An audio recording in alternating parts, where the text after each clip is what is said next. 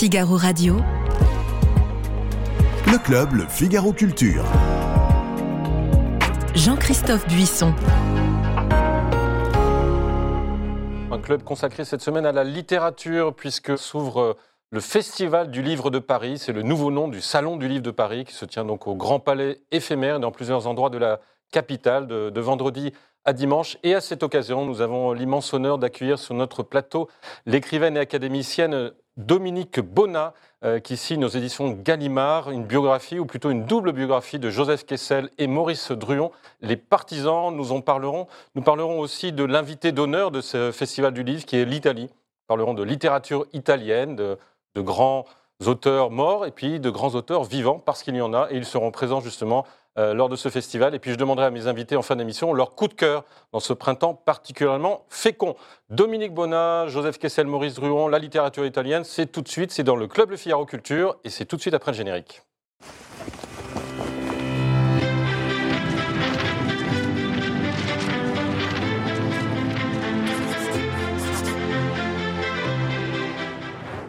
Thierry Clermont, vous êtes journaliste au Figaro littéraire. Vous êtes occupé d'ailleurs du dossier consacré à la littérature italienne la semaine dernière dans le Figaro littéraire, puisque l'Italie est donc l'invité du Festival du Livre de Paris. Vous êtes aussi écrivain. Vous avez publié une bonne quinzaine de livres. Le dernier, Long Island Baby, était publié aux éditions Stock.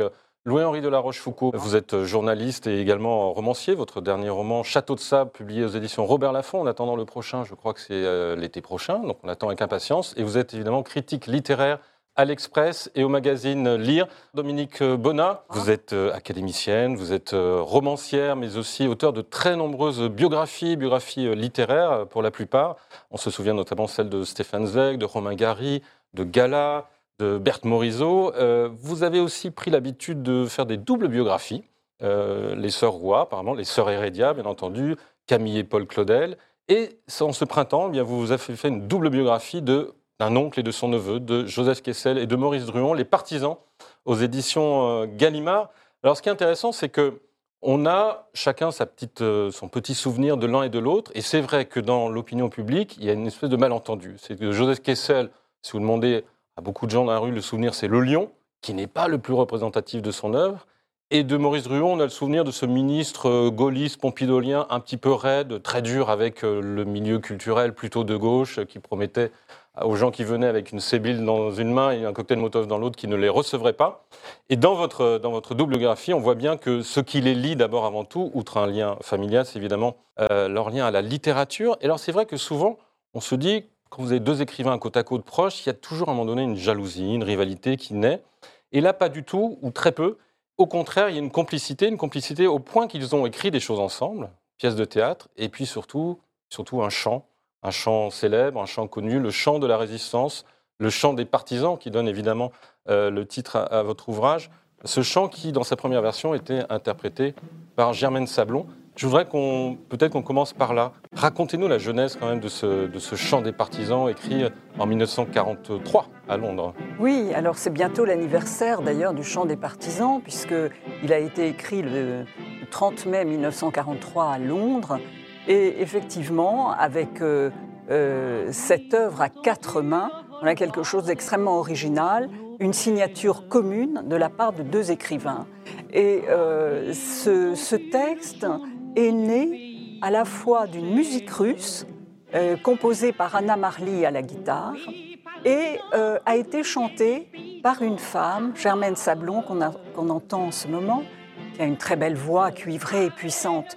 Ce qui veut dire qu'il y a une sorte de parité dans le chant des partisans, puisque deux hommes écrivent les paroles, mais il y a deux femmes à un bout et à l'autre de la chaîne. Oui, en fait, le point d'origine, c'est cette chanteuse russe qui fredonne un, air, qui sifflote un, air, un chant de guerre russe très ancien.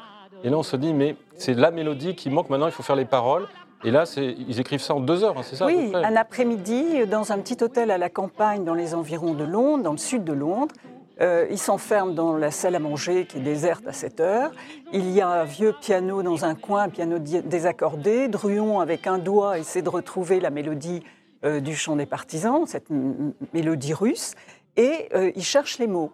On ne saura jamais démêler leurs écritures. C'est-à-dire, on ne sait pas qui a trouvé les corbeaux, qui ont été d'ailleurs préférés à des hiboux. Alors, je crois que les corbeaux, c'était dans la version russe, justement. C'était dans ils la version russe. voilà. Ils ont voulu les, les éliminer en songeant que le hibou, peut-être, avait plus de noblesse. Mais finalement, le Ouais. corbeau, avec ses vastes ailes noires, a été préféré pour, pour l'image, évidemment, un peu funèbre euh, qu'il suggère. Donc, euh, c'est un chant martial. euh, c'est un chant extrêmement viril, entièrement masculin.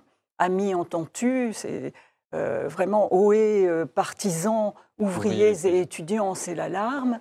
Euh, mais ce chant martial, guerrier et même assez sanglant, est tempéré par cet appel à l'amitié, à la fraternité des hommes.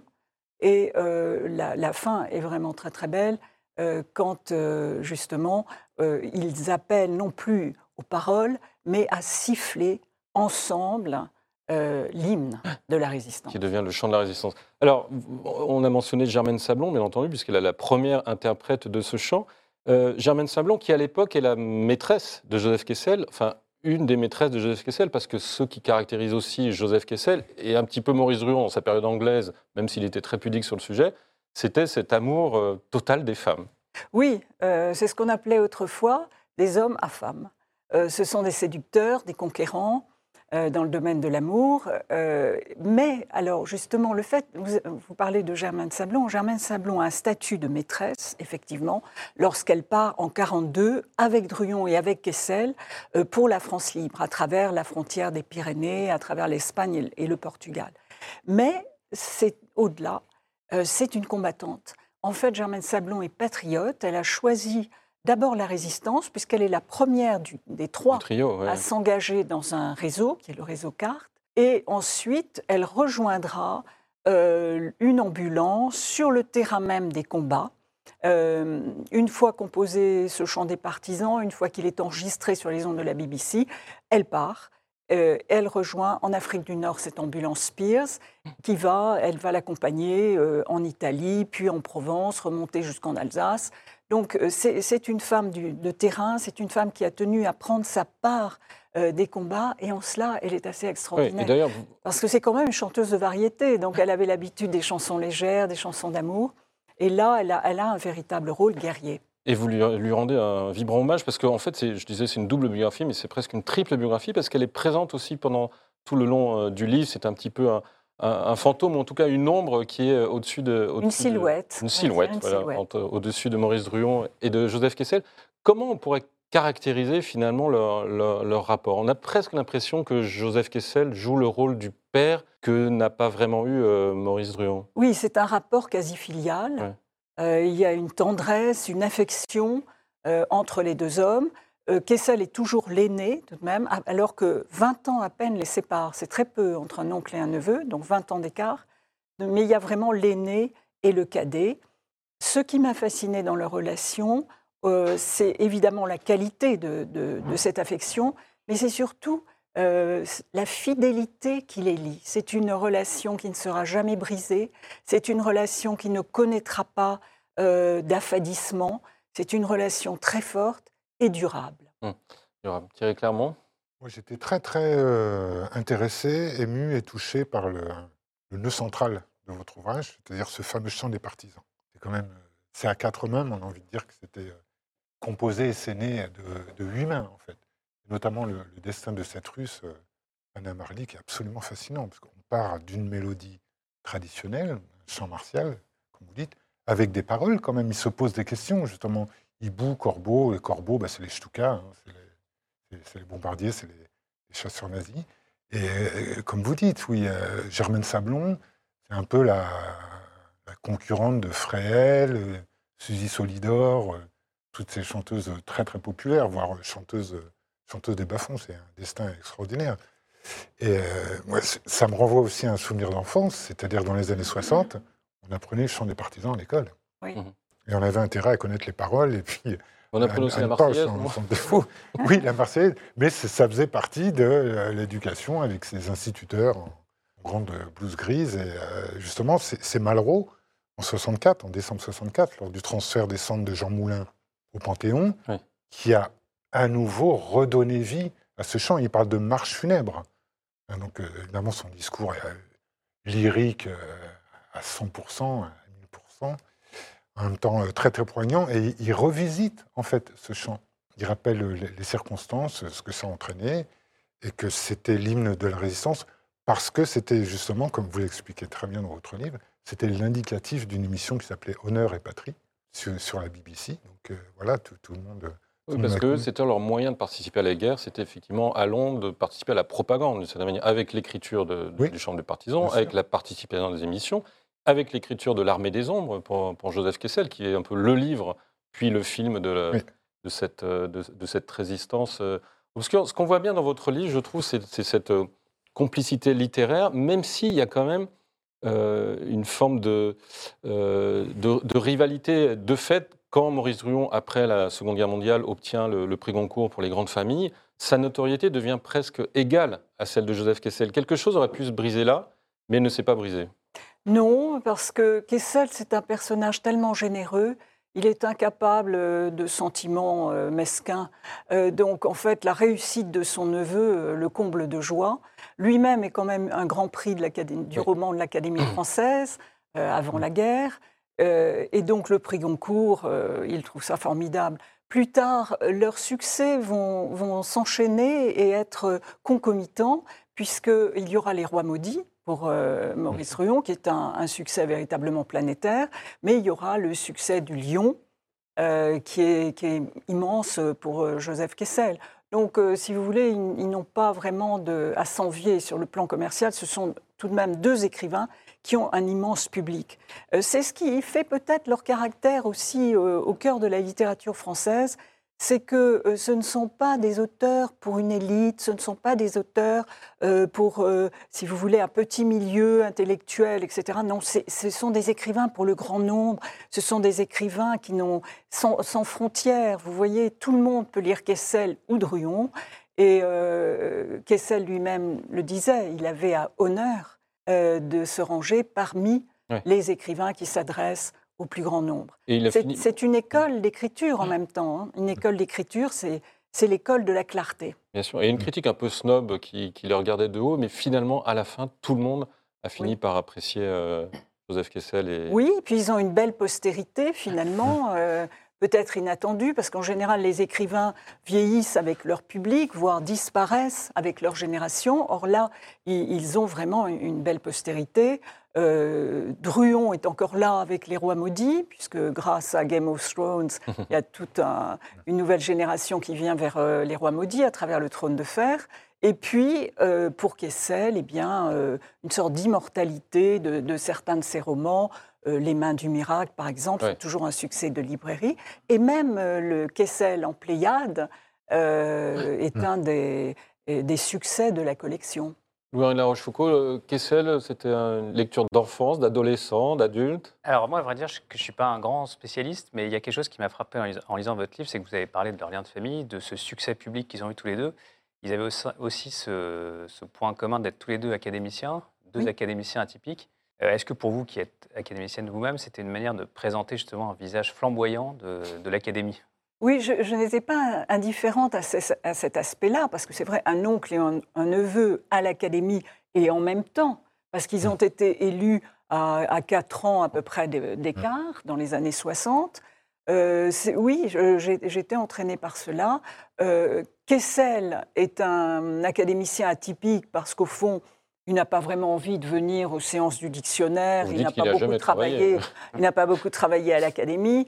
Les académiciens ne l'ont pas beaucoup vu, mais il a prononcé un, un discours magnifique quand il est entré à l'Académie, succédant au duc de la Force. Il a fait remarquer que lui-même euh, était vraiment, euh, bien sûr, un, un caractère atypique. Il venait de Russie, qu'il était juif, etc. Donc il y a, il y a un début de discours là qui est, qui est magnifique. Vous le soupçonnez même de n'être entré à l'Académie française que pour pouvoir faire ce ma discours. version, c'est ma version des événements.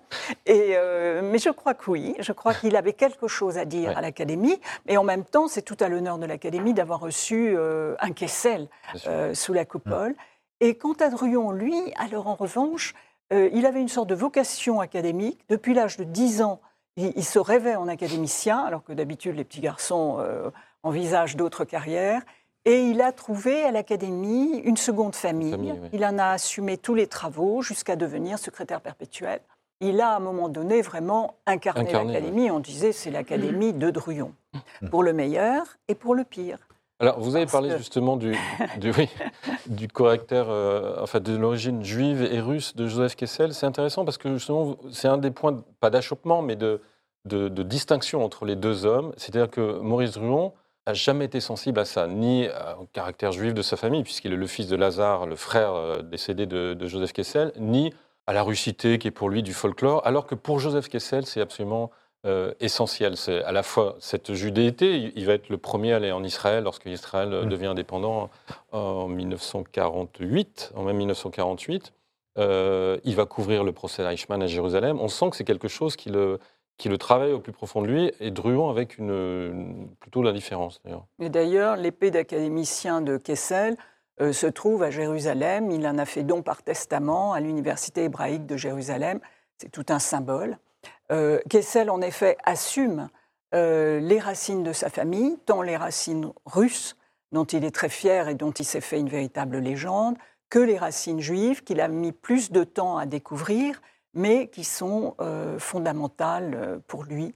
Elle, elle le distingue, mais et il essaie de renouer avec elle. Il y a de très nombreux livres de, de Kessel là-dessus, et notamment Terre d'amour et de feu, qui est consacré entièrement euh, à Israël.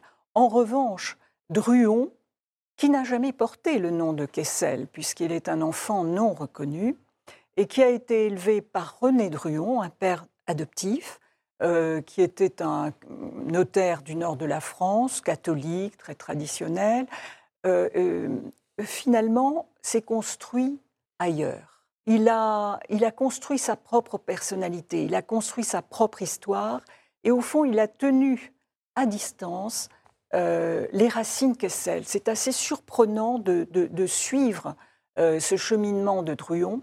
Je me suis longtemps euh, interrogée avant de comprendre progressivement que ce qu'il craignait finalement, c'était la part obscure qu'il y avait dans son héritage kesselien, le suicide du père, alors qu'il est Et qu'il a appris Euh, tardivement d'ailleurs. qu'il a appris tardi- tardivement. Il savait qu'il était le fils de Lazare Mm. Kessel, mais il ignorait, euh, il a ignoré jusqu'à l'âge de 18 ans On lui disait qu'il était mort de la grippe espagnole alors Oui. qu'il suicidé. Oui, on cachait le, le suicide. Mais il l'a découvert, ça a été un véritable choc pour lui, ce qui lui a fait dire plus tard, il ne faut jamais cacher la vérité aux enfants. Euh, mais finalement, Druon est un homme, on le sent très bien, qui euh, décide de se construire seul, lui-même, en fonction d'un paysage qui sera le sien, complètement différent de Kessel. Kessel, euh, ce sont les grandes plaines euh, russes ou afghanes, ou euh, les plaines d'Israël, enfin, c'est c'est la planète comme ça qui se, qui se dégage, mais où lui par- se déplace en liberté, avec la fantaisie, avec l'improvisation. Au contraire, euh, Druon construit un univers un peu mythologique, façon temple grec, avec des colonnes doriques, et on sent très bien le personnage à l'intérieur de cet édifice. Il tient debout avec les colonnes doriques. Et euh, donc, c'est c'est quelqu'un qui est davantage dans la construction, vous voyez. Mais peut-être parce que sa famille d'adoption était aussi de, de cette eau-là, non? Euh, non, probablement pas, mais euh, lui-même avait, euh, je, je pense, un lourd fardeau avec l'héritage Kessel. En dépit de l'affection qui le lie à Kessel, vraiment, on voit, dès que Druon est interrogé, on, le- on peut le voir sur des documents de l'INA, etc., et que dès qu'il est interrogé sur son oncle, on voit très bien le visage changer, euh, un sourire illuminer le visage, une tendresse qui s'exprime assez inhabituelle chez le Maurice Druon officiel.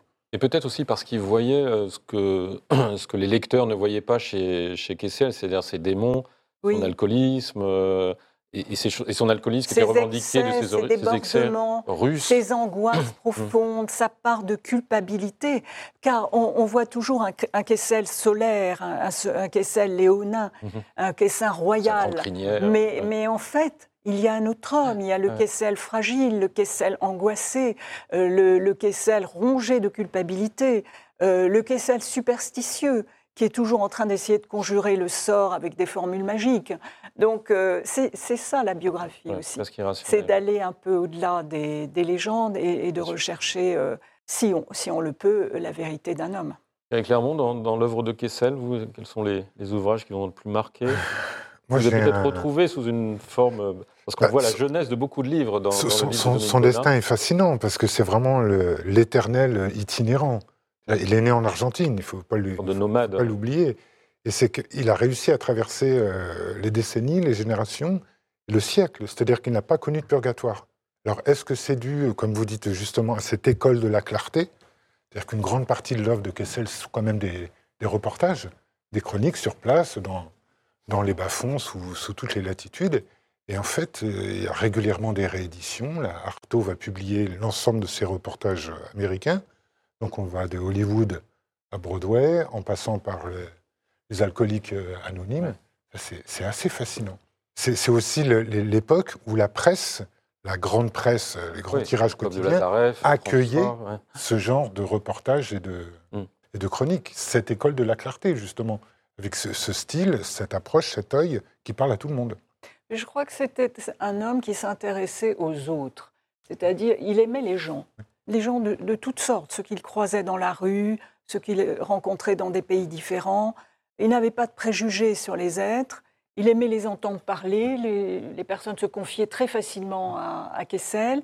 Et c'était la, la source même de, de ses livres. Euh, sa devise, c'était euh, partout un ami. Peut-être que c'est cette humanité qui, retient Oui, encore aujourd'hui euh, chez. Kessel. Oui. Euh, Dominique Bonnat, vous croyez que le cinéma n'a pas un peu aidé aujourd'hui à l'immortalité de ces, de ces deux auteurs? Oui, le cinéma est, lié. Oui, oui, c'est lié à la littérature en fait. Il n'y a pas de frontière non plus entre les arts. Et je crois que de ce point de vue-là, euh, euh, Kessel autant que Druon euh, ont, ont été des écrivains euh, euh, Ils appréciaient les adaptations de, la- de leur œuvre Ah oui, non seulement, Ouais. non seulement ils appréciaient, Ils mais ils ont souvent participé. Euh, pas Druon, mais en tout cas, euh, Kessel, oui. Il a souvent écrit le scénario, les dialogues. Il a écrit le, le- le scénario, les dialogues pour l'équipage euh, d'Anatole Litvak.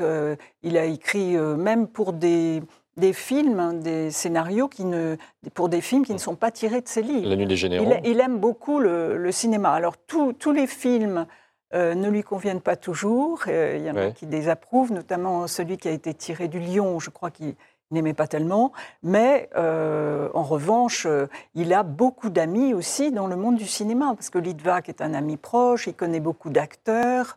Pierre Schoendorfer, qui, qu'il choisit d'ailleurs, c'est Kessel qui a révélé Pierre Schoendorfer. Oui, pour faire la passe du diable. Euh, pour faire la passe du diable qui se passe en, en Afghanistan. Afghanistan. Euh, et, et c'est le premier film euh, de, de Pierre Schoendorfer.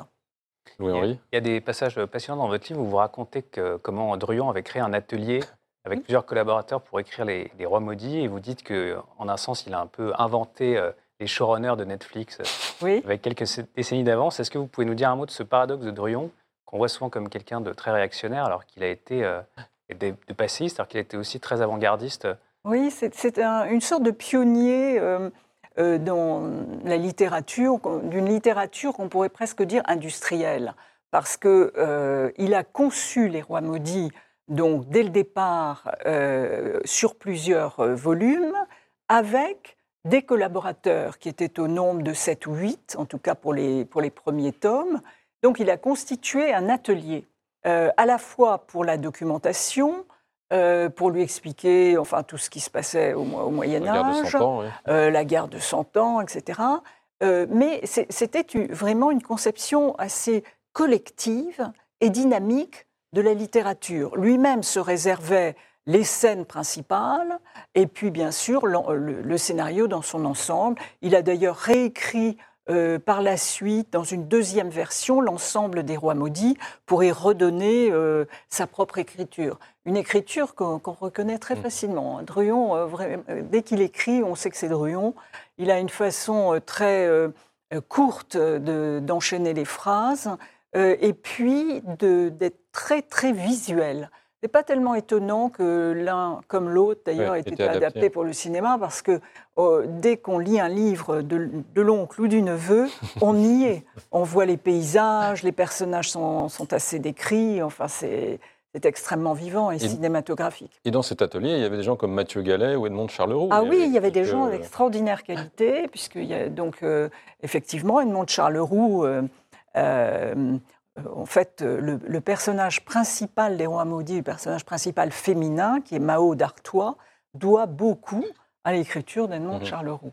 Et, et pour euh, avait- dans le sens de. Pardon. Il y avait Mathieu Gallet, mais il y avait Gallet. aussi Pierre de la Cretelle, il y avait Georges Kessel, qui est l'autre frère de, de Joseph Kessel. Enfin, euh, on travaillait quand même en famille.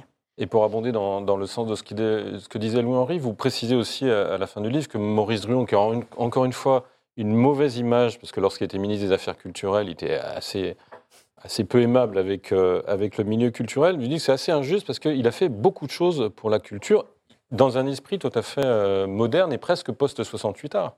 Oui, il s'est donné euh, du mal pour la culture, il été extrêmement actif, il a, il a remué le milieu de la culture, c'est certain.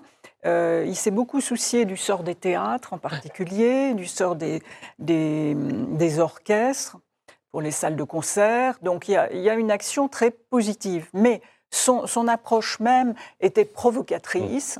Euh, je crois qu'il aimait verser de l'huile sur le feu.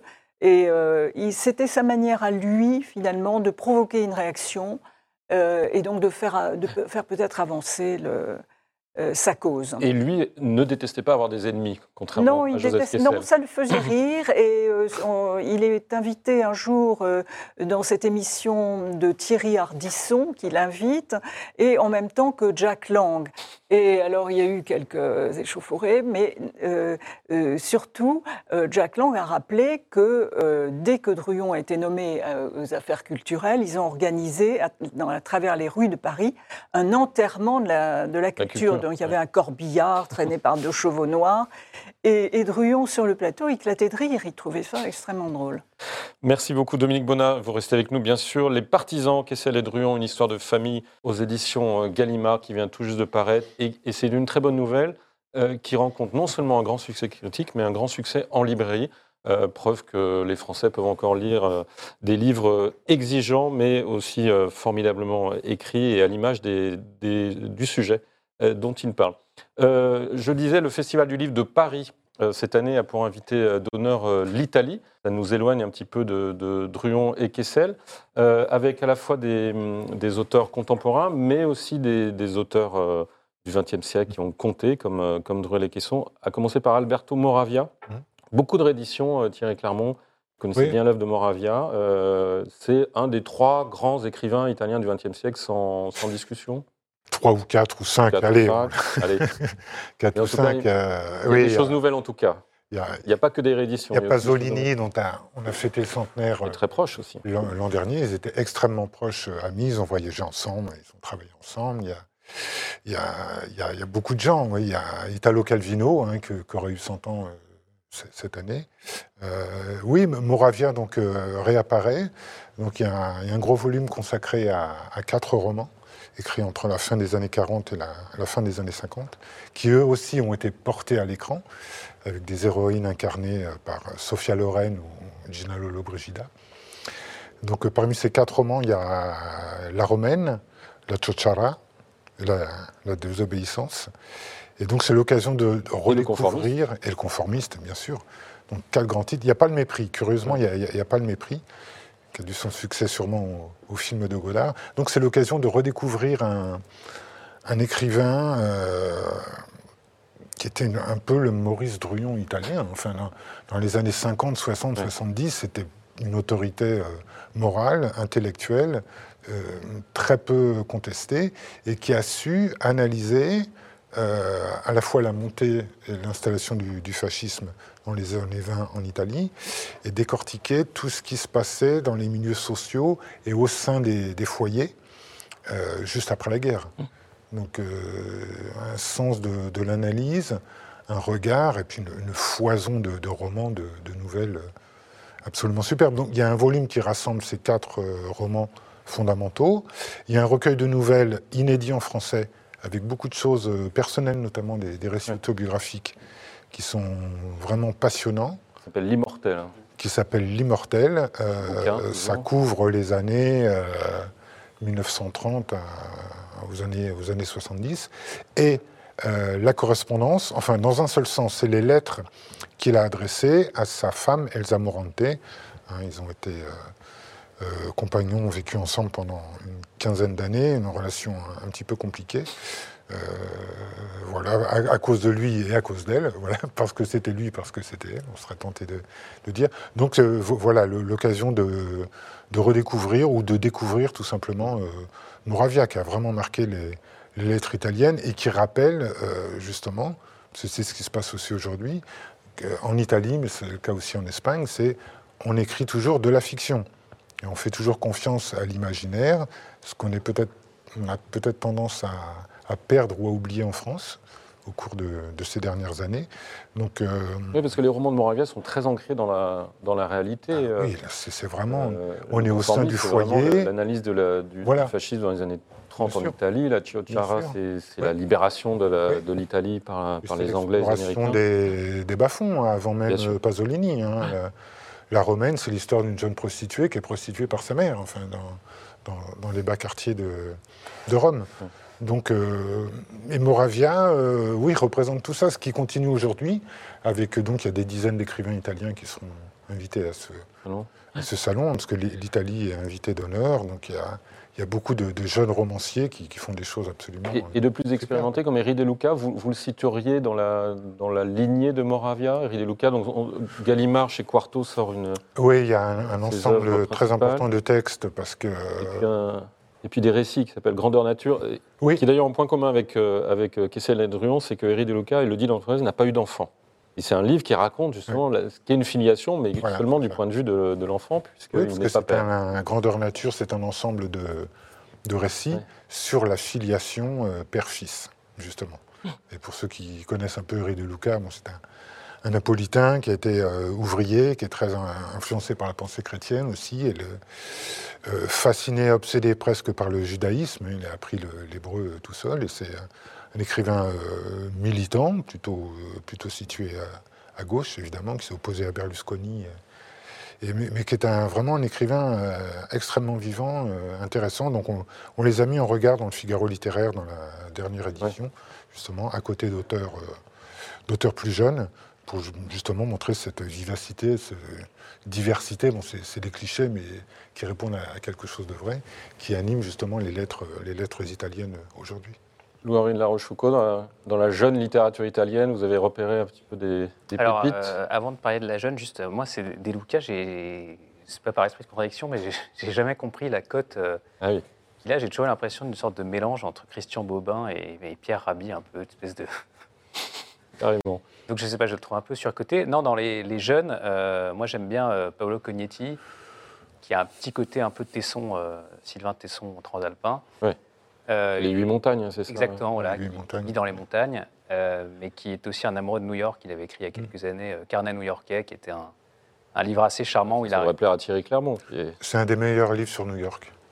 C'est un amoureux de New York et la littérature new-yorkaise, Ah ouais. je le dis. Donc. voilà, Le il, à re- sur New York, c'est superbe. il arrivait à retrouver une Ouais. bohème dans la New Ouais. York, le New York gen- gentrifié du XXIe siècle. Donc voilà, c'était un bon livre. Et sinon, Alessandro euh, Piperno, je trouvais, est un écrivain euh, intéressant. Euh, moi, à titre personnel, mon livre italien préféré du XXe siècle est peut-être La conscience de Zeno de d'Italo Svevo. Mm. Et je connais pas assez la littérature italienne contemporaine pour voir s'il y a des filiations, mais j'ai l'impression que c'est un, Mhm. un auteur qui n'a pas vraiment eu de descendants. Et euh, son esprit, euh, on le retrouve un peu dans les livres d'Alessandro euh, Piperno. Dominique Bonnet, on a évoqué Elsa Morante. J'imagine que c'est une auteure que, que vous appréciez. Ah oui, ah oui, oui. Parce oui. qu'elle n'est pas seulement la femme d'Alberto Moravia, ou la première femme, parce qu'il en a eu plusieurs, mais Oui. aussi un grand une écrivain, une grande écrivaine. romancière. C'est vraiment une romancière euh, qui, qui a une vision de, de la vie, qui raconte les, les relations entre euh, les hommes, les femmes, les enfants euh, de, de manière euh, magistrale. Moi, j'aime beaucoup euh, Mensonges et sortilèges sûr. qui est un livre déjà ancien, Mm. euh, qui est sorti la même année que Les Grandes Familles euh, de Druon, euh, mais qui est dans un tout autre registre, évidemment. Et j'avoue qu'il y a dans ce livre, notamment, un personnage euh, Thierry Clermont évoquait une prostituée. Et là, il y a aussi une prostituée qui s'appelle Rosaria, qui moi m'a beaucoup marqué et Mm. qui m'évoque une sœur, une sœur de la Mina des racines du ciel de Romain oui, Gary. Ouais. Elles sont très proches par, par le tempérament, la générosité, la sensibilité. Et donc, euh, ce- les personnages d'Elsa Morante, euh, quand on les a découverts, ils, ils ne vous quittent jamais, Oui, dans l'Astoria aussi, bien entendu. Oui, bien sûr. parce que ju- justement, il y avait une- des espèces de correspondances ou de jeux d'écho Oui. entre les romans de Moravia et de Morante avec la, la Storia. C'est Bien sûr. c'est flagrant. D'ailleurs, c'est frustrant dans, le- dans le- dans les lettres de, de Moravia, il n'y a, pas le- il y a pas les réponses de. Bah, oui, parce que euh, lui, peu. il les a jetés. Oui. voilà, c'est Ce aussi bête un que ça. sujet de livre d'ailleurs, mais je ne sais pas, il Mais- existe peut-être, non Cette euh, Mo- Moravia, Elsa Morante, je trouve que c'est leur histoire d'amour, leurs fameux 10 ans ou 15 ans. On, Oui, attend, on que attend que vous c'est l'écriviez, très- Dominique. très, très, très compliqué. Bon, je sais qu'en ce moment, la, la mode, c'est d'imaginer euh, les lettres de, de Milena à Kafka ou les- enfin, des, des- Oui, des, des choses comme ça. Mais c'est vrai que les lettres adressées par, euh, par Moravia sont assez décevantes, en fait. C'est ah oui. Assez convenu. C'est assez convenu. On Alors que leur histoire est quand même assez euh, Elle est pas du tout incroyable, surtout ouais. pendant la Seconde Guerre mondiale, lorsqu'ils vont se Oui. réfugier d'ailleurs dans la Chiochara, c'est Oui, ça. peu ça. le- voilà. Et les lettres d'Elsa Morante ont disparu alors à, à Oui, Moravia ouais, Ah oui, oui. disparu. Il les a détruites. C'est-à-dire qu'elle les a gardés. D'ailleurs, elle lui reproche à un moment donné. Oui, oui. Et lui, euh, voilà, la postérité, c'est moi. C'est un peu ça, ouais. Dominique Bonnat, il y, a un, il y a un écrivain italien à l'Académie française Oui. maintenant, Oui, Maurizio oui, oui. Serra. Et vous savez que l'Académie française est quand même ouverte non seulement à la francophonie, mais à d'autres langues que la langue française. En tout cas, il y a Mauricio Serra, euh, qui est notre Italien de l'Académie française. Mauricio Serra qui écrit, il vit à Rome, mais il écrit en français. Tous ses ouvrages sont en français. Il a d'ailleurs écrit euh, euh, des ouvrages passionnants, euh, euh, non seulement sur euh, Mussolini, sur D'Annunzio. D'Annunzio. Son D'Annunzio est quand même euh, euh, une œuvre euh, euh, de référence, euh, mais aussi sur des écrivains français, puisqu'il a écrit euh, une- un essai euh, qui s'appelle Les Frères séparés euh, sur Drieux, Malraux et Aragon. Aragon, oui, bien sûr. Et euh, il vient de publier, je crois, un, un dernier livre. Oui, qui s'appelle Visiteur. Un roman, car il est romancier également, pas seulement biographe et essayiste, mais romancier. Je trouve que c'est- beau, ces, ces Qu'est-ce qui vous apporte à écrivains qui changent de langue. cette, cette Euh, voix il, il apporte beaucoup, Mauricio Serra, parce que justement, il vient avec euh, son italianité, comme on dit. Et euh, donc, il, il porte l'Italie avec lui, euh, et- une autre vision. Et il, n'est pas euh, du, du sérail franco-français. Mais l'Académie, vous savez, il y a, nous avons aussi un écrivain anglais qui écrit en français, Michael Edwards.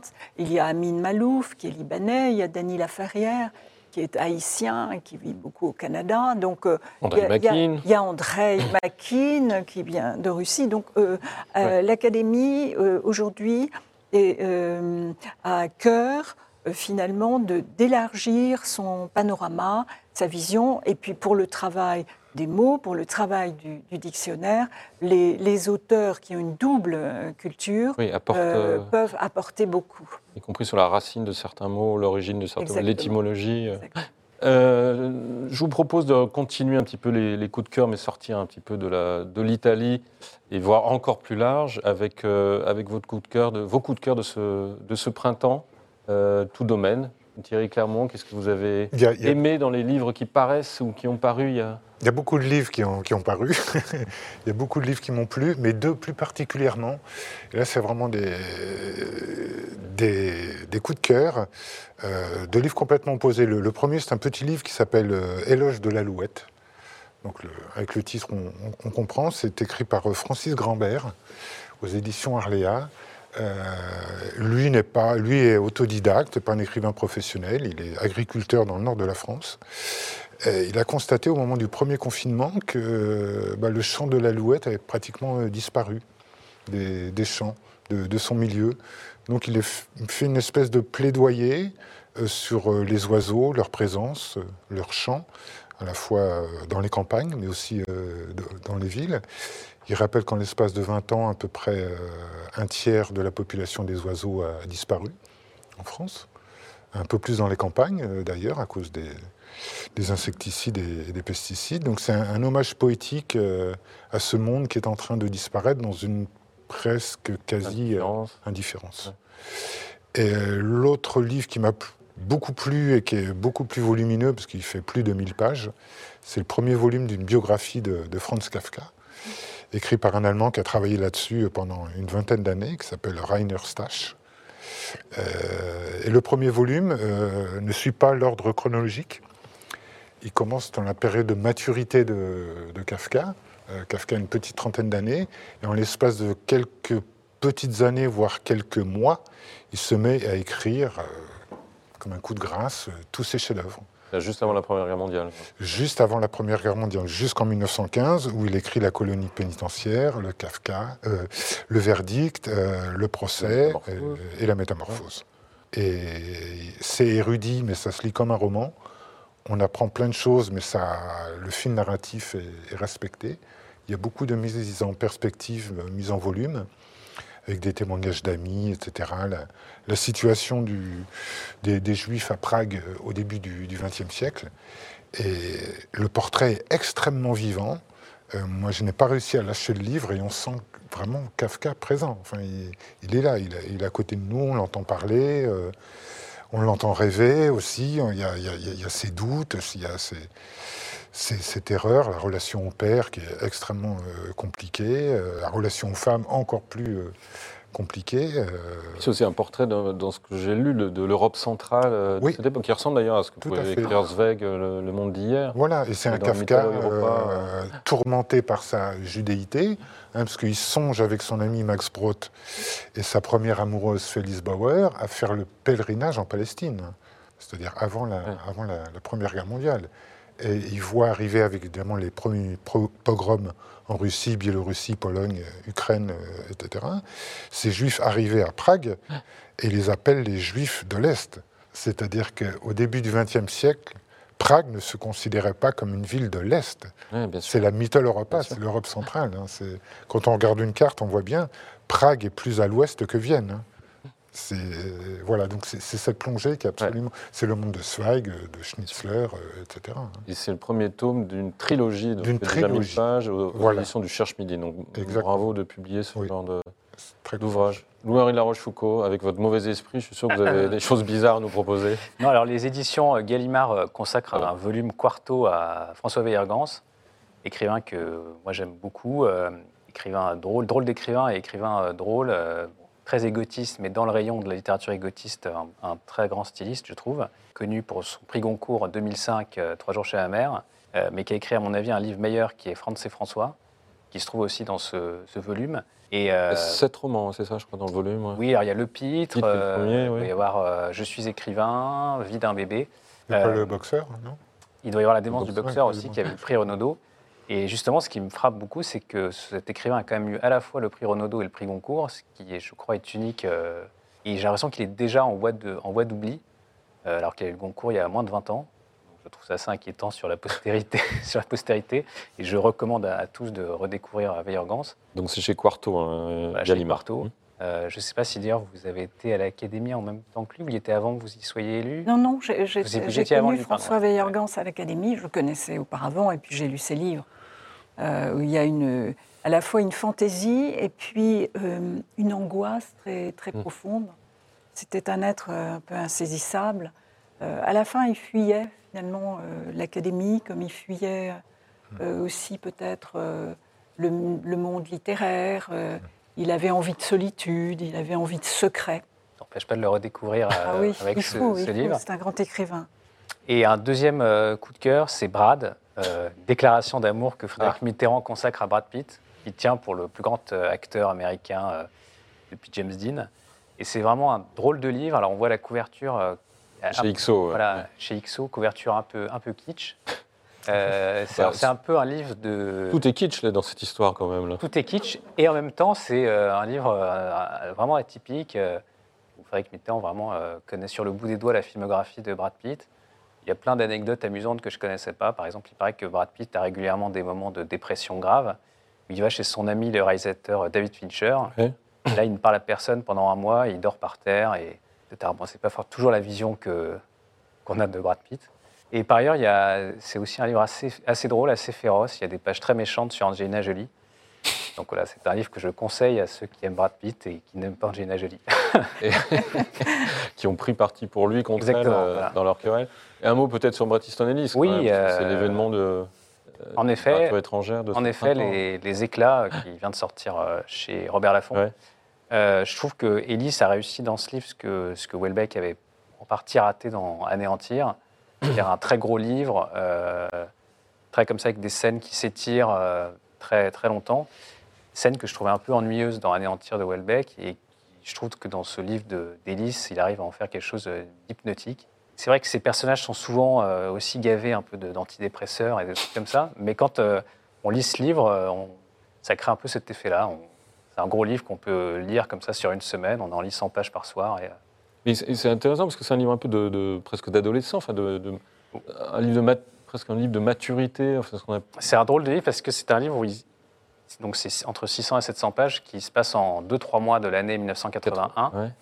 Et donc il revit l'année 80 de manière obsessionnelle. Euh, Il y a 144 chansons, euh, Ah oui, références musicales, etc. Donc on est vraiment euh, dans cette époque, ouais, voilà, baigné dans on est cette téléporté en époque. 80. Donc pour ceux qui aiment l'année 81, c'est un livre à lire. Je suis pas sûr qu'au Figaro, on aime tous l'année 80. C'est vrai. Dominique Bonnat, deux coups de cœur pour Oui, finir. alors je, je ne sais pas si ce sera une lecture hypnotique, Ah, mais je trouve le mot euh, magnifiquement choisi. Euh, Moi, je- j'ai j'ai aimé ce petit livre. Euh, ce sont des lettres et poèmes de Francis Picabia à Gabriel. Alors, Francis Picabia, c'est à la fois un peintre et un, un poète. C'est un inclassable. euh, c'est- il est surréaliste et il n'est pas surréaliste. Enfin, il s'est il s'est promené dans, dans ses rêves surtout. Et euh, ce, ce qui me plaît dans ce livre, c'est que il y a donc des, des lettres d'amour, des poèmes très très jolis, euh, de temps en temps une phrase euh, un peu bizarre qui, est qui est mise en relief, mais surtout euh, il y a deux très jolies préfaces qui sont de Claire et Anne Berest, euh, deux romancières, qui sont les arrières petites filles de Francis Picabia et de Gabrielle Picabia. Et donc elles ont chacune écrit un, texte sur leur arrière-grand-mère. Et, euh, j'aime cette approche voilà, très, très personnelle de la lettre d'amour. Voilà. Et puis, j'ai quand même lu, oui, Ouais. ce, ce livre de Laurence Cosset qui s'appelle Le secret de Sibylle. Euh, Laurence Cosset, pour moi, c'est une, euh, vraiment une, une très belle plume. Hum, Elle est l'auteur des Chambres du Sud, elle est l'auteur euh, de La Grande Arche. Et là, avec Le secret de Sibylle, c'est un texte assez, c'est très intime, c'est cette écriture à la fois très classique et poétique. Et puis j'aime énormément la première phrase de ce livre. Ah bah. C'est de 10 à 14 ans, j'ai connu l'amour. Je trouve que c'est dans le genre première phrase d'un livre, c'est parfaitement réussi et on ne peut pas résister à une phrase comme celle-là. Il faut absolument lire ce qui suit. C'est presque aussi bien que lorsque la première fois qu'Aurélien vit Bérénice, il la trouva franchement laide de Aragon. Merci beaucoup. Dominique Bonnat, je rappelle euh, votre, votre essai biographique, Les partisans aux éditions Gallimard. Merci Thierry Clermont. Merci. Merci Louis-Henri de la Rochefoucauld. On est terminé pour ce club Le Figaro Culture consacré à la littérature. Je vous souhaite une bonne semaine et je vous dis rendez-vous la semaine prochaine où nous parlerons de beaux-arts, nous parlerons de peinture, nous parlerons de Warhol, de Basquiat, de Manet, de Degas, toutes ces merveilles que vous pouvez voir actuellement à Paris et en province. À la semaine prochaine.